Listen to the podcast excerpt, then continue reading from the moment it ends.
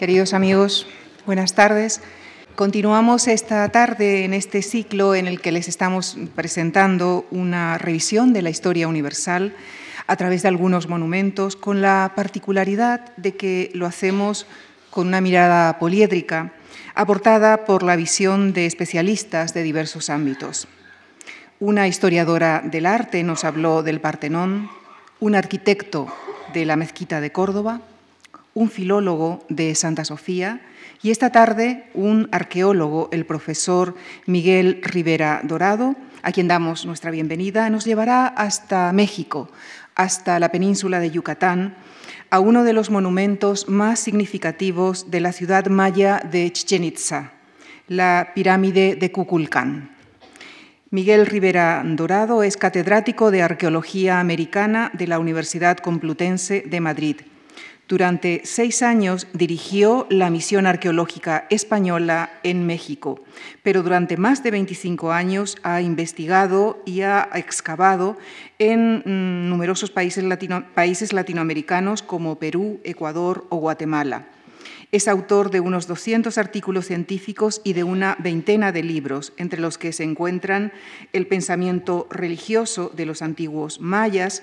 Es también autor de una trilogía de novela histórica que reconstruye la vida de los mayas con el título de Bolnak. Es también autor de la obra épica y mitológica de los mayas titulada Popol Vuh y de otras obras como Dragones y dioses o laberintos de la antigüedad.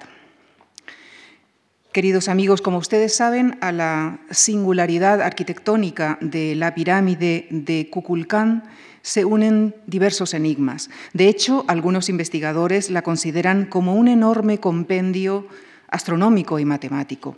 El profesor Miguel eh, Rivera Dorado, con quien ya les dejo, analizará algunos de estos enigmas de este monumento que es un símbolo.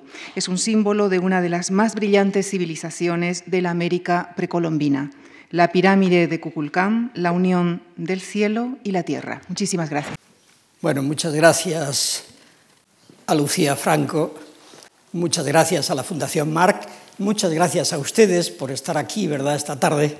Y voy a ver si el rato que pasemos juntos, pues sirve fundamentalmente para que ustedes descubran, entrevean, así atisben, porque en una hora u hora y pico poco vamos a poder ver realmente, pero atisbar, vislumbrar, que son tan bonitos verbos castellanos, ¿verdad? Un poco lo que fue la antigua civilización maya y eh, esa antigua civilización condensada en uno de sus monumentos más interesantes, más brillantes, más vistosos, como es el llamado Templo de Kukulcán en la ciudad de Chichen Itza, también llamado El Castillo, eso ya se lo anticipo a ustedes.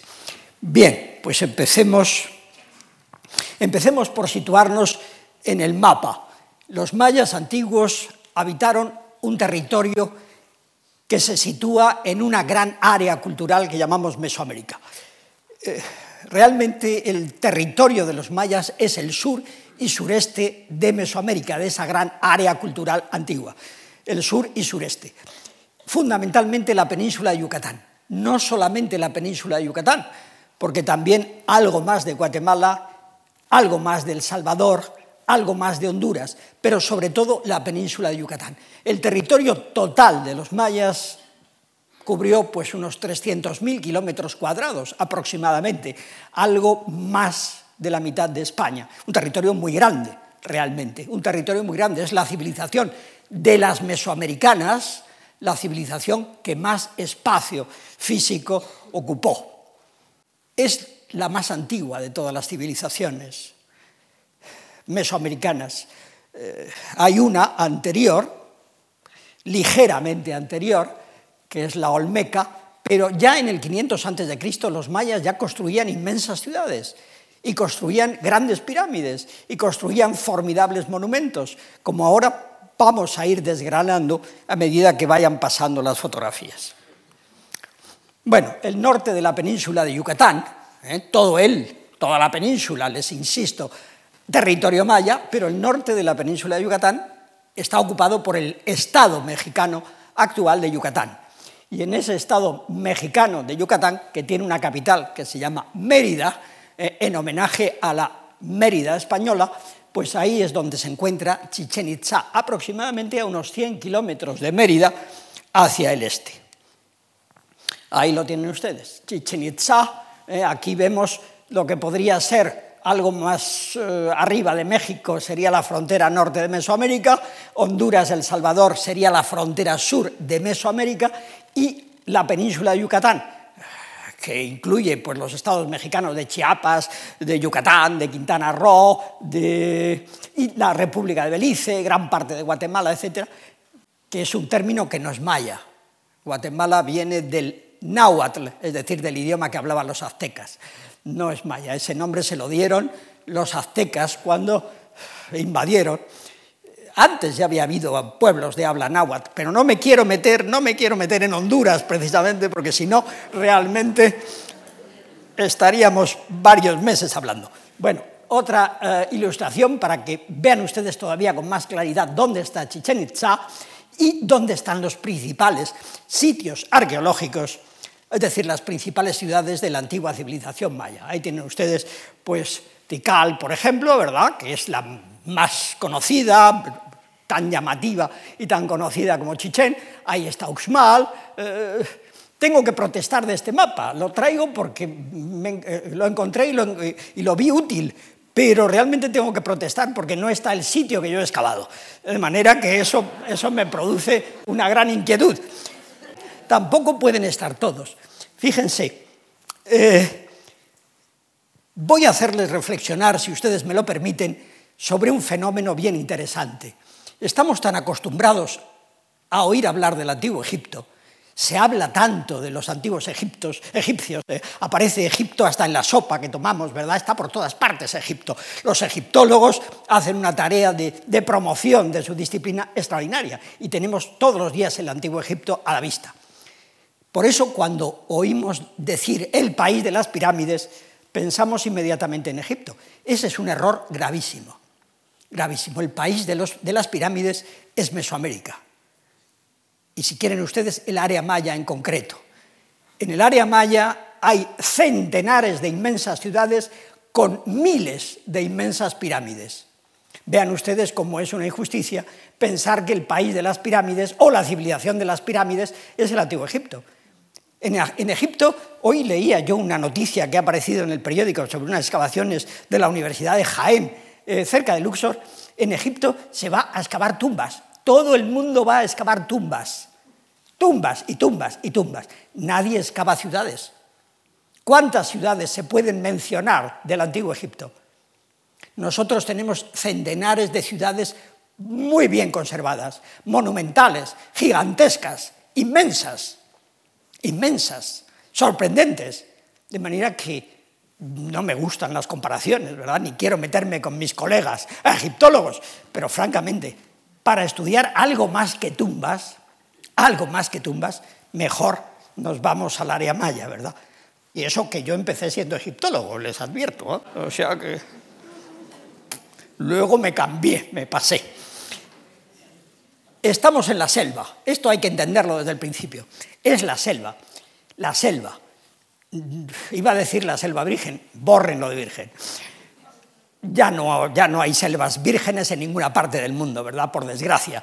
Pero es una selva tupida, es una selva muchas veces cerrada, es una selva eh, con árboles que llegan a alcanzar 40 metros de altura, 50 metros de altura, fíjense. Es una selva todavía eh, peligrosa porque engulle las ciudades, engulle los restos arqueológicos, los devora, se los come, los cubre inmediatamente. Los cubre, es una selva-selva de verdad. Aunque eh, los gobiernos hacen esfuerzos por acabar con ella, ¿verdad?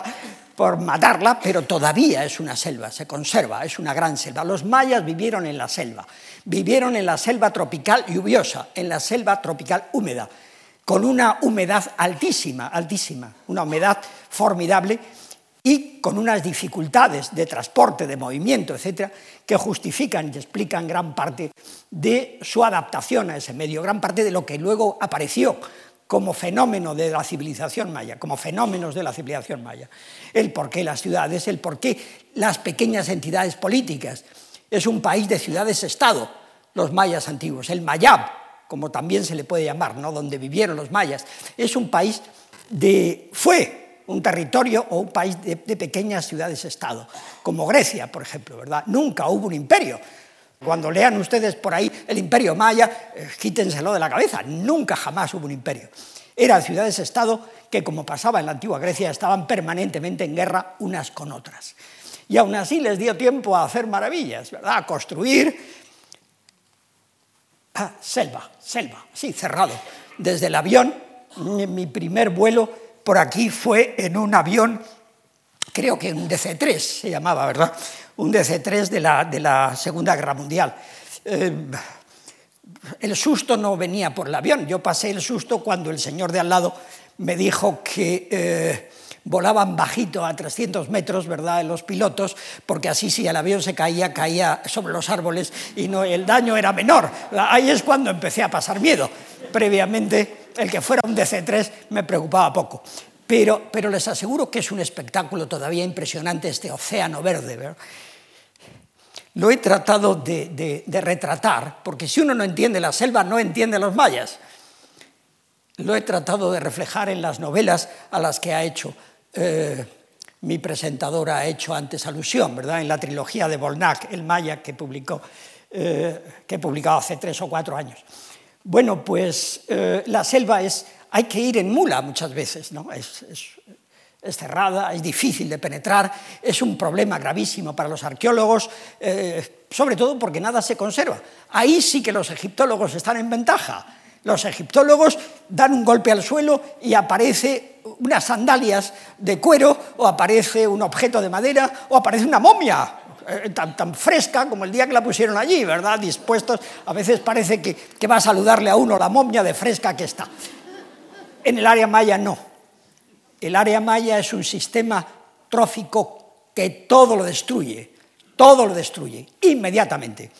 Vida y muerte están así, continuamente, todo vive y lujuriosamente y al mismo tiempo todo muere constantemente, constantemente. De manera que eh, un sistema destructivo, para la arqueología muy destructivo. Nada permanece, todo se destruye excepto, menos mal, la piedra. Menos mal, porque los mayas construyeron en piedra, en piedra caliza. La península de Yucatán es una inmensa laja de piedra caliza y de ahí obtuvieron la piedra para sus grandes construcciones. Ríos inmensos que cruzan la selva como este, pues eran los, las vías de penetración de las invasiones, las vías de comercio, las vías de guerra, ¿verdad? Los mayas inmediatamente decidieron que les asfixiaba la selva, que tenían que superar esa sensación de agobio, esa claustrofobia que la selva impone. ¿no? Entonces, lo primero que hicieron fue levantar edificios por encima de la bóveda de la, del, bosque. Y eh, no se conformaron con eh, pirámides de 10 metros o de 15 o de 20. Las hay también, por supuesto. Pero empezaron a hacer ya pirámides de 50 metros, de 60, ¿verdad? como esta, que es una pirámide de la ciudad de Calakmul. Calakmul está en Campeche. Y con eso salen por encima de la selva. La pirámide, estas son de Tikal, Tikal, en Guatemala, las tienen ustedes como sobresalen las pirámides por encima de la masa arbórea, que es enormemente densa aquí, puesto que es un parque natural y está prohibido eh, cortar los árboles ni hacer nada. La pirámide, que fue probablemente en un primer momento la necesidad de tener una montaña a la cual subirse para huir de la claustrofobia del bosque tropical, la pirámide se convirtió inmediatamente en una imagen, en un símbolo del mundo, del cosmos. Esto sucedió porque, porque dentro de los seres humanos, y no me explico todavía muy bien por qué, hay una necesidad de elevación se ha dado en todas las civilizaciones. Hay una necesidad de elevación. Si el ser humano no se conforma con tener los pies pegados a la tierra. Los seres humanos necesitamos elevarnos.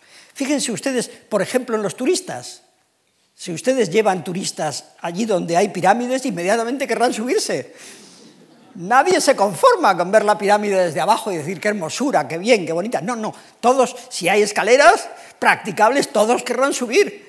Todos, inmediatamente. Es decir, hay un afán por la elevación, eh, eh, la, la, manía contemporánea de construcción de rascacielos, cada vez más altos, cada vez más altos, cada vez más altos. Hay una necesidad de elevación y no voy a entrar ahora en disquisiciones filosóficas sobre por qué esto es así. Sencillamente que ese impulso humano pues se tradujo aquí en el área maya, se tradujo en las pirámides.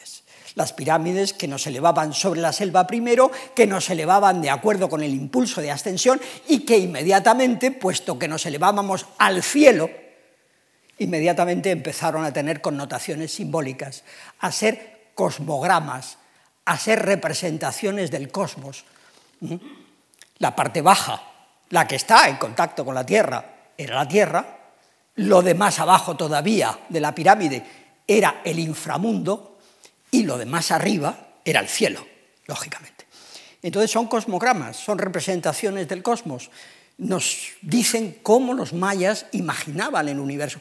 No son solo los mayas a este respecto, no son solo los mayas. Lo mismo pasó en el sudeste asiático, y si vamos a hablar de montes sagrados con connotaciones de esta índole, pues el monte Meru, yo que sé, hasta, hasta el Parnaso, ¿verdad?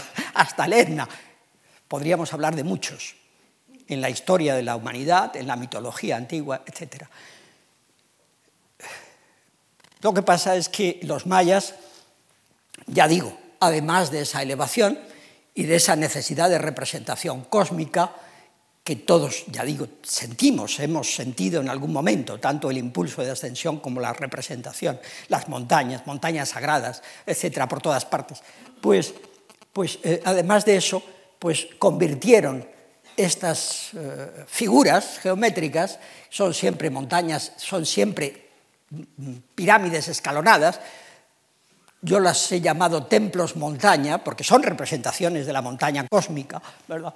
pues las convirtieron también en monumentos dinásticos, puesto que los mayas tenían unos sistemas de poder muy centralizados, con reyes despóticos muy centralizados, pues entonces una obra de semejante envergadura en cada ciudad-estado más grande, más ancha, más eh, poderosa, más complicada, pues eh, en loor, en gloria del rey que en ese momento gobernaba, ¿verdad? Tampoco es un fenómeno único de los mayas esto. ¿eh? Los reyes despóticos han existido por todas partes y la monumentalidad de sus obras se debe al deseo de glorificarse, por supuesto, por supuesto. Los mayas lo hicieron a través de la pirámide. Por eso las pirámides son templos. Son pirámides, son montañas y son templos. Los templos tienen mucho más que ver con el culto a las dinastías reinantes que con el culto a una divinidad particular. No tenemos, yo les voy a hablar hoy aquí de Kukulcán, que es un dios, del templo de Kukulcán, que es un dios. Pues vean ustedes, no tenemos la más mínima prueba de que en la pirámide de Kukulcán de Chichen Itza se realizara un culto a Kukulcán. No. En ninguna pirámide maya. Jamás se ha encontrado en una pirámide maya algo, un documento, un relieve, algo, un icono que nos dijera, hombre, esto estaba dedicado al dios tal. ¿eh? Conocemos muy bien la religión maya antigua, o a la diosa tal. No, no. Lo que se ha encontrado siempre, como en Tikal, que les acabo de mostrar a ustedes, como estos templos de Tikal, lo que se han encontrado siempre han sido relieves, esculturas que exaltaban la figura de los gobernantes. Por eso los llamamos templos dinásticos, dedicados al culto dinástico, al culto de los gobernantes. Ahí nos parecemos mucho al antiguo Egipto. ¿eh? Fíjense ustedes, las pirámides de Egipto no están dedicadas a ninguna divinidad, están dedicadas a Keops, a Kefren, a Miquerino o al otro o al de más allá. Lo mismo pasa con los mayas. Son sus linajes reales, son las dinastías las que se glorifican ahí, no los dioses. Por lo tanto, hablamos de templo de Kukulcán, como ahora enseguida les contaré a ustedes, por otras razones. Bueno, la, jungla invadiendo las ruinas, ¿eh?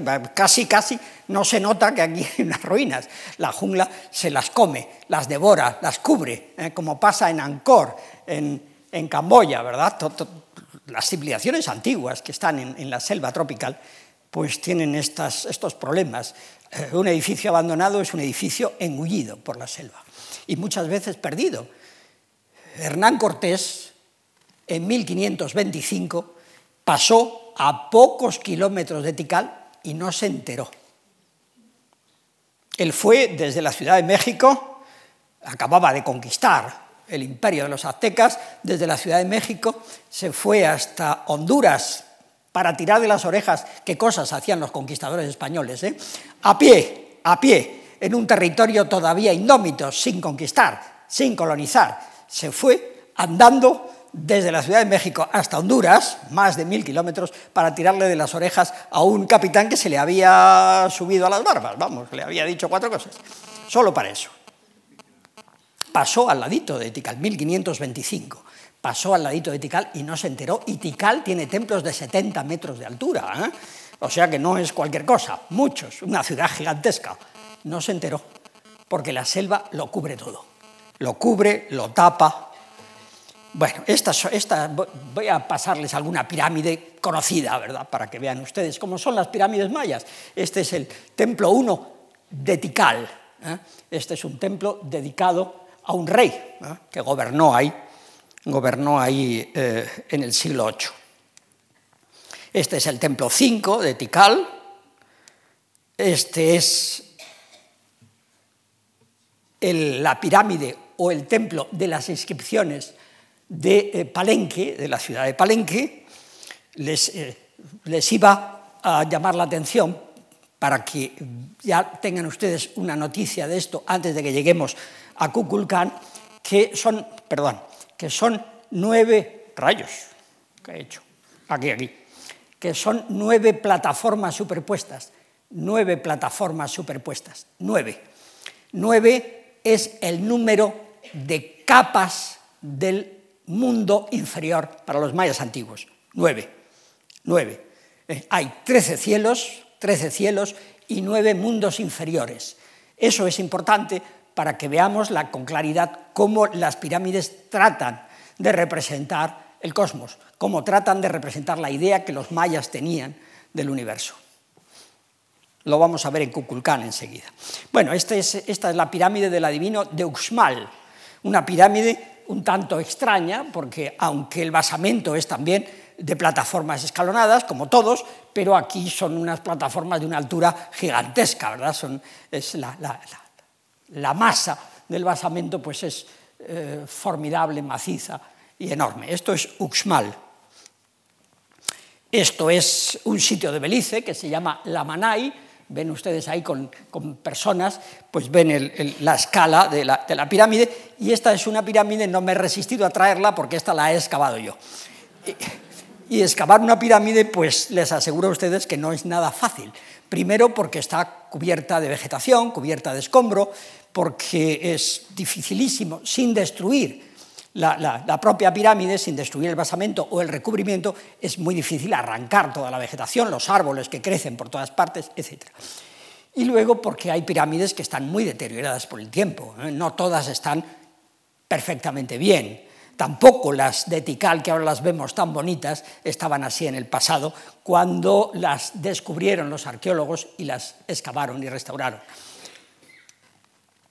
Los mayas son eh, asiáticos, ¿eh? son mongoloides, todos los mayas, mongoloides, igual que los aztecas, igual que cualquier otro pueblo americano antiguo, todos mongoloides. Por lo tanto, tienen los rasgos físicos propios de, los mongoloides. Tienen, pues, eh, como ven aquí en este muchacho joven, ¿verdad? Pues tienen los ojos almendrados, tienen eh, las, mandíbulas, eh, el arco bicigomático, mejor, pues sobresaliente, ¿verdad? Los pómulos, etc. Y, hasta una cosa que se llama mancha mongólica, que no les voy a decir a ustedes lo que es. Aquí vemos a, a una abuela maya con su nieta, ¿verdad? Para que vean ustedes. Lo, bueno que tienen los mayas es que siendo una maravillosa civilización del pasado, es una cultura que todavía está viva. Cosa que no sucede en Egipto, por ejemplo, y que no sucede en Asiria, y que no sucede con los hititas, y que no sucede con los urritas o los mitani o, tantas otras civilizaciones de la antigüedad.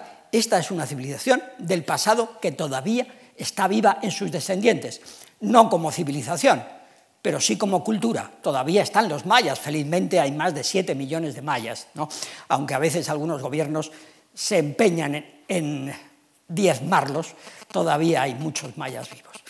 Y eh, los mayas yucatecos, como son estas señoras que están aquí en una tienda de huipiles, que es el, vestido típico yucateco, el que llevan, ¿verdad?, eh, blanco, con bordados, pues estas señoras son el modelo físico de los, de los mayas yucatecos actuales, igual que esta otra señora que lleva su rebozo al cuello y que va con su maíz al molino para que lo, lo puedan moler y hacer la harina con la que va a hacer las tortillas. Ahí esta es muy bonita, esta es de una, una mujer maya en su puesto de frutas y legumbres que se llama la bendición de Dios. O estas preciosidades, estas, estos son mayas del altiplano de Guatemala, con esos vestidos son de Chichicastenango, con esos vestidos azules preciosos. Porque una cosa que, que también les quiero decir a ustedes es que eh, si yo me, convertí en mayista desde la egiptología, fue por dos razones. Primero, porque la civilización maya antigua está llena todavía de misterios para resolver. Eh, en Egipto casi todo está ya resuelto. Podemos añadir alguna pequeña cosita, ¿verdad? Pero está casi todo ya resuelto. Los mayas no, los mayas todavía tienen muchísimos enigmas, muchas preguntas que están sin resolver. Cuando yo empecé con la mayística ni siquiera se podía leer la escritura maya, ahora ya la vamos leyendo mejor, ¿verdad? Eso por un lado. Y por otro lado, porque en los mayas encontré un sentido estético como en pocas civilizaciones de la antigüedad he podido encontrar decir, los mayas, desde el año 1500 a.C. hasta la actualidad, han tenido siempre un buen gusto formidable. Se ve en los vestidos, todavía hoy, como acaban de ver ustedes, se ve en los tocados, se ve en, los ornamentos, pero se ve en la arqueología pura y dura, en, en los edificios, en la escultura, en las figuritas, en fin, podríamos estar hablando horas. Yo les mostraría algunas obras de arte maya que pueden soportar el parangón con la mejor, la mejor obra de arte europea o asiática. Además de los mayas como son hoy físicamente, además de eso tenemos la idealización de los mayas ¿eh? por algunos artistas, ¿eh? de la misma manera que el señor Lorenz Almatadema hizo eh, una idealización de la cultura griega y también de la civilización egipcia, pues de la misma manera algunos artistas han dibujado a los mayas como ellos piensan que fueron en la antigüedad. También el cine. ¿eh? Vean ustedes, esta es la manera en que ve a un maya antiguo el señor Mel Gibson ¿eh? en la película Apocalipto. Mel Gibson. ¿eh? Mel Gibson. Yo, francamente, escribí una crítica de esta película formidable, terrible, porque e, es... Y eso que la asesoró científicamente un gran arqueólogo, buen amigo mío, un gran arqueólogo, pero me decía, este hombre que lo asesoró, me decía, luego eh, Gibson hacía lo que le daba gana. De manera que, bueno, pues estos son los mayas de Gibson. Y luego los mayas como se veían ellos mismos. Estos son los mayas como ellos mismos se veían. Esta es una escena de corte, ¿eh? representada en una vasija policromada, en una vasija pintada. ¿eh? Así es como se veían ellos. Ahí tienen ustedes al rey. Podríamos hablar mucho de esta escena solamente. Me da pena no tener cuatro horas para poderles hablar a ustedes. Vean ustedes las uñas, por ejemplo, ¿eh? que es un detalle muy parecido al de la civilización china. Vean ustedes el, el abanico que lleva en la mano izquierda. Vean este, este espejo, que es un espejo negro, es un espejo de obsidiana, no para que el rey se vea, como dicen algunos, eh, digamos, investigadores poco, poco eh, despiertos, no, sencillamente para que el rey pueda hablar con sus antepasados, no los espejos. Y yo he escrito un libro que se llama Espejos de Poder, en donde eh, trataba de hacer ver ¿eh? que los espejos mayas son todos espejos de adivinación, son espejos para hablar con, los antepasados, con el más allá. Por eso son negros, son negros. Este es un enano, había enanos en las cortes, aquí hay otro enano que está bebiendo, ¿verdad? Eh, aquí hay un jorobado, los jorobados eran también muy importantes en las cortes mayas, vasijas con, con vino, vamos, con el vino maya, ¿eh? que es, que es balché fundamentalmente. Y así era las, han visto ustedes una sala de trono representada por los propios mayas y esta es una sala de trono como la encontramos los arqueólogos, sin las figuras y sin nada, tal cual las los encontramos los arqueólogos. ¿Qué, ¿Qué cabe destacar? Esto, esto. Los mayas son la única civilización mesoamericana que utiliza bóvedas para cubrir sus edificios.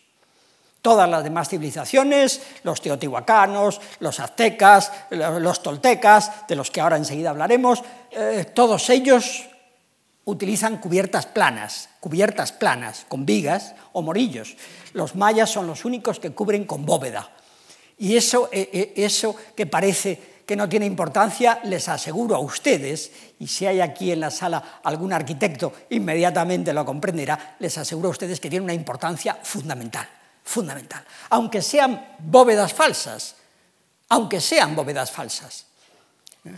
pero son bóvedas, bóvedas. Los edificios han resistido mejor, tenemos los santuarios todavía, podemos entrar en ellos, como ahora haremos en el de Chichen Itza, cosa que no sucede en los edificios que tienen cubiertas planas de material perecedero que inmediatamente se desploman y, se, se hunden y desaparecen. Bueno, ya llegamos a Chichen Itza. Esta es una foto antigua de un edificio que eh, se llama convencionalmente la iglesia. Chichen Itza es una ciudad que eh, fue eh, invadida por los españoles durante la conquista de Yucatán. Enseguida fue invadida. Los españoles pensaron incluso poner ahí la capital, de la, capital de la Capitanía General, no del Virreinato, porque la capital del Virreinato estaba en, en México, en lo que hoy es el Distrito Federal pero sí la capital de la capitanía que allí se iba a constituir, ponerla en Chichen Itza. Pero encontraron muchos problemas, y no eran los más pequeños, la animadversión de los indígenas, que ya era muy difícil luchar con ellos y conquistarlos, si encima eh, los españoles trataban de establecerse en una ciudad especialmente sagrada y con algunas connotaciones de extrema sacralidad, pues entonces ya los indígenas pues se convertían en unos enemigos muy, muy pesados realmente. De manera que trasladaron, después de estar un rato en Chichen Itza, trasladaron la capital a Mérida, donde hoy todavía se, encuentra, ¿verdad? El adelantado Montejo, Francisco de Montejo, que fue el conquistador de Yucatán, trasladó y fundó en 1840, perdón, en 1540, en mil, estaba, hablando, estaba pensando ya en lo que les voy a decir a continuación sobre la guerra de castas, en 1540 fundó la eh, capital en Mérida, la capital de Yucatán, en Mérida. En 1800, por eso mm, he cambiado las fechas, en 1842-43, un... Eh, viajero y explorador norteamericano llamado, llamado John Stephens y un eh, maravilloso dibujante eh, y acuarelista eh, inglés llamado Frederick Catherwood viajaron por todo Yucatán. Estas cosas que hacen los anglosajones tan magníficas, que en medio del siglo XIX pues, se meten en el corazón de África, se, meten en medio de, una América que todavía estaba en 1840, pues recién independizada, todavía estaba salvaje, todos peleándose con todos por el poder, pues se meten y viajan por todas partes, ellos solos, sin escoltas, sin nada, y logran sobrevivir. Algunos no, pero muchos logran sobrevivir. Entonces Catherwood ya pinta, en 1843, pinta ya el templo de Kukulcán, que es este, ¿verdad? El templo de Kukulcán, como estaba a mediados del siglo XIX, ¿eh? como estaba.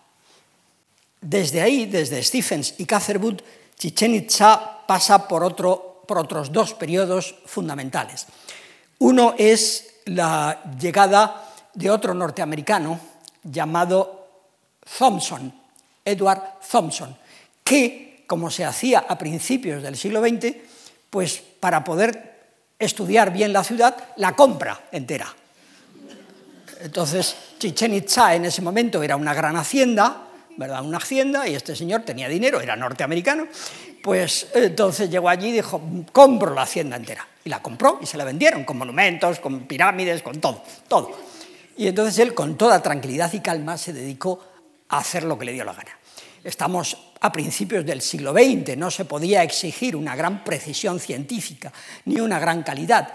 Thompson, Edward, será conocido siempre y recordado porque fue el primero que dragó el pozo de sacrificios, el pozo sagrado, que es un cenote, ahora les digo enseguida a ustedes lo que es y cómo es, que existía aquí en Chichen Itza y que era lo que realmente daba a la ciudad su carácter más sagrado. Mm.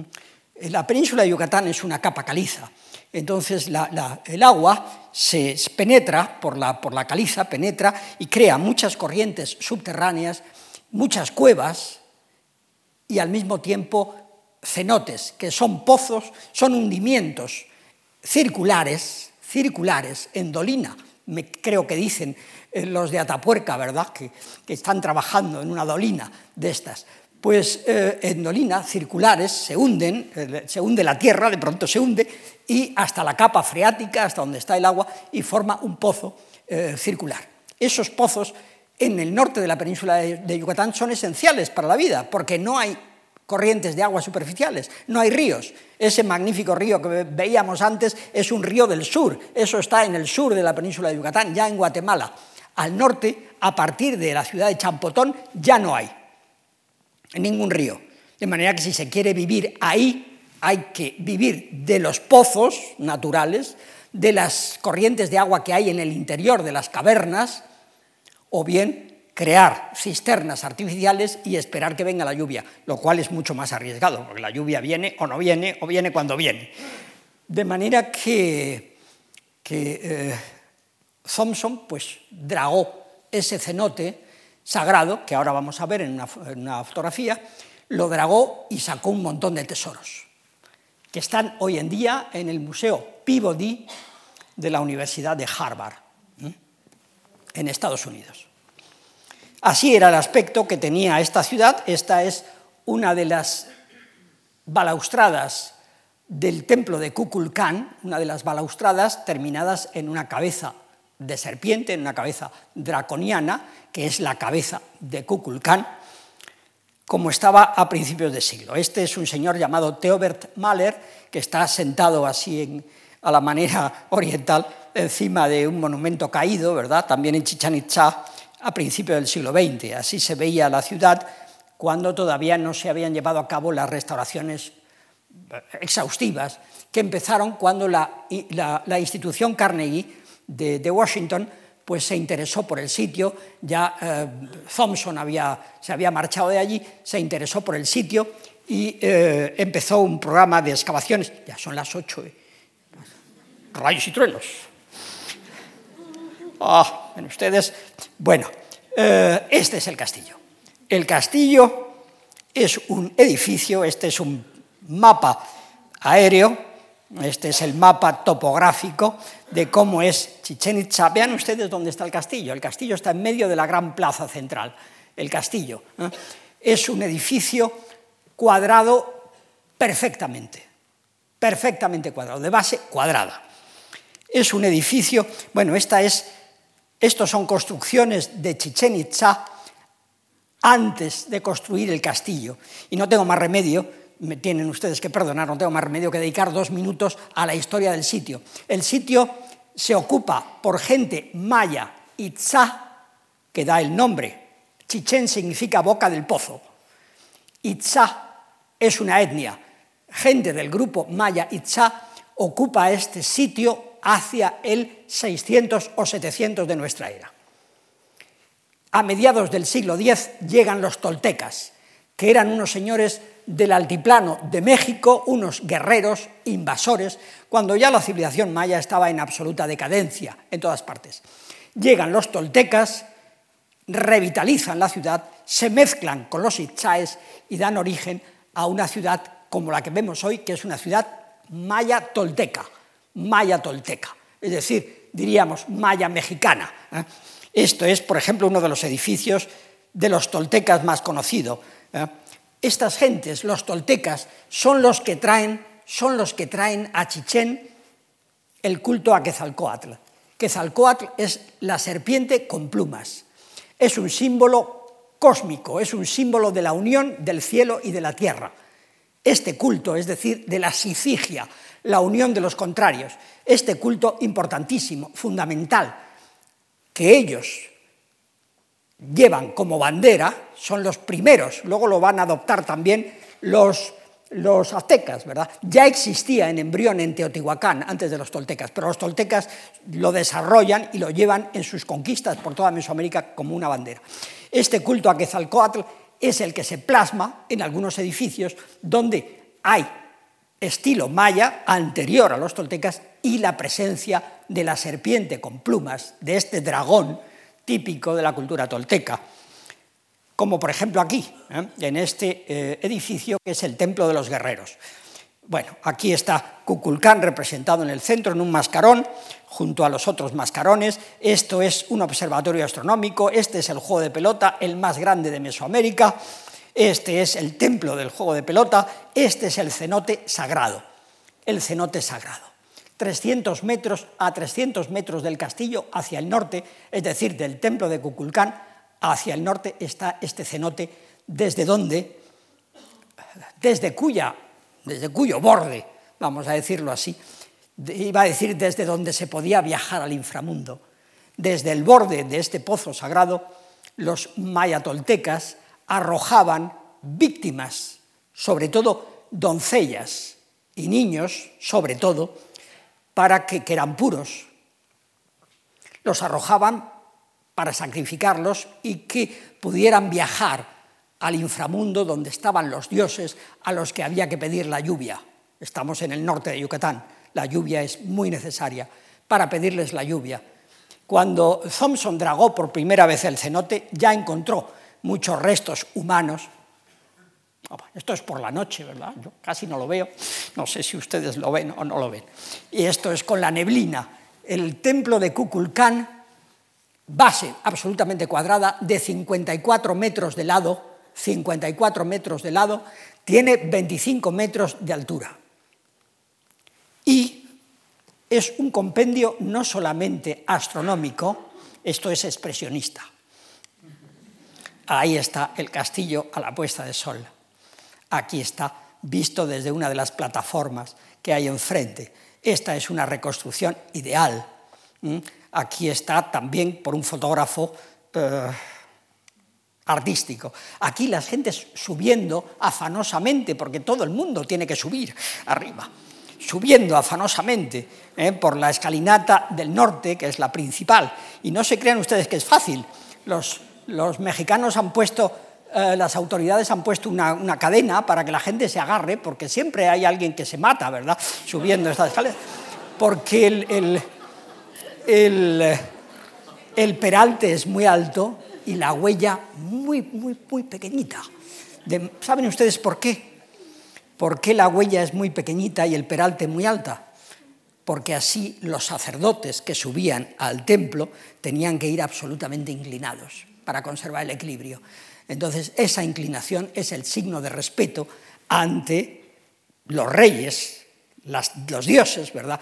a los que se rendía culto en la cima, en el santuario que estaba en lo alto de la pirámide. Pero como los eh, turistas modernos, ¿verdad? Pues no, no, quieren agacharse así o no saben tener el equilibrio adecuado, pues tienen que agarrarse una cuerda. Y lo malo no es cuando suben, lo malo es cuando bajan.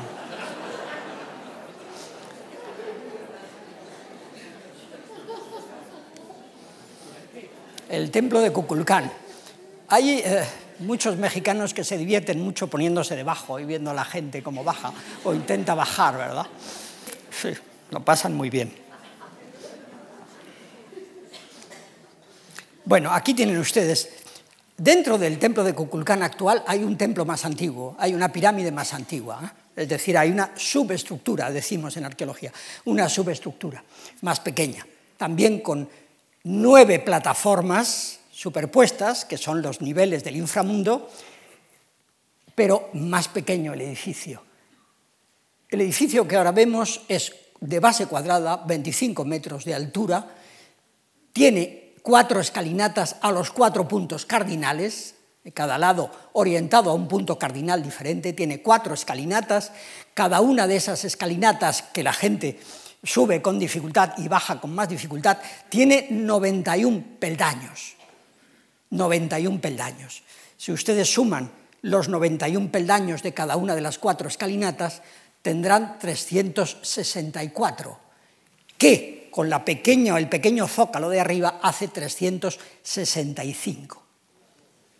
Nueve niveles del inframundo, cuatro puntos cardinales, 365 escalones y, al parecer, porque ahora ya apenas se conservan, cinco almenas en lo alto del santuario en cada lado, que sumadas hacen 20 que es el número de días del mes maya llamado Uinal. Luego, los días del mes, los días del año solar, los puntos cardinales, francamente es un cosmograma perfecto y un alarde aritmético, matemático, geométrico y astronómico. Este templo es el que tiene una construcción y un diseño más acabado, más pensado, más elaborado de todos los que se conocen hasta el momento. Esa es la parte superior, una de las entradas de una escalinata, ¿eh? ahí lo vemos completo, con, gente para que se vea.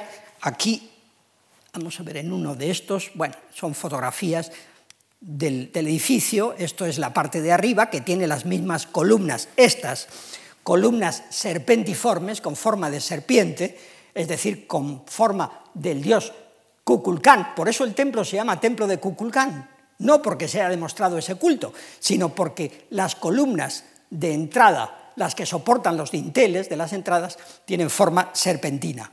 Es decir, tienen forma de serpiente emplumada, que es la serpiente de cascabel con plumas, que es eh, el, icono del dios Kukulcán o Quetzalcoatl, la unión del cielo y de la tierra. Esta es la parte interior del, del santuario de arriba, que tiene, tiene pilares con, relieves, eh, tiene eh, bóvedas laterales, este es el templo visto desde arriba, otra fotografía para que vean ustedes que se mire desde donde se mire, la perfección geométrica es casi absoluta. Pero aquí los mayatoltecas hicieron estas alfardas, es decir, estas balaustradas, en la escalinata del norte, la que da a la principal entrada del santuario superior, hicieron estas balaustradas como si fueran cuerpos, el cuerpo de la serpiente emplumada, el cuerpo de Cuculcán.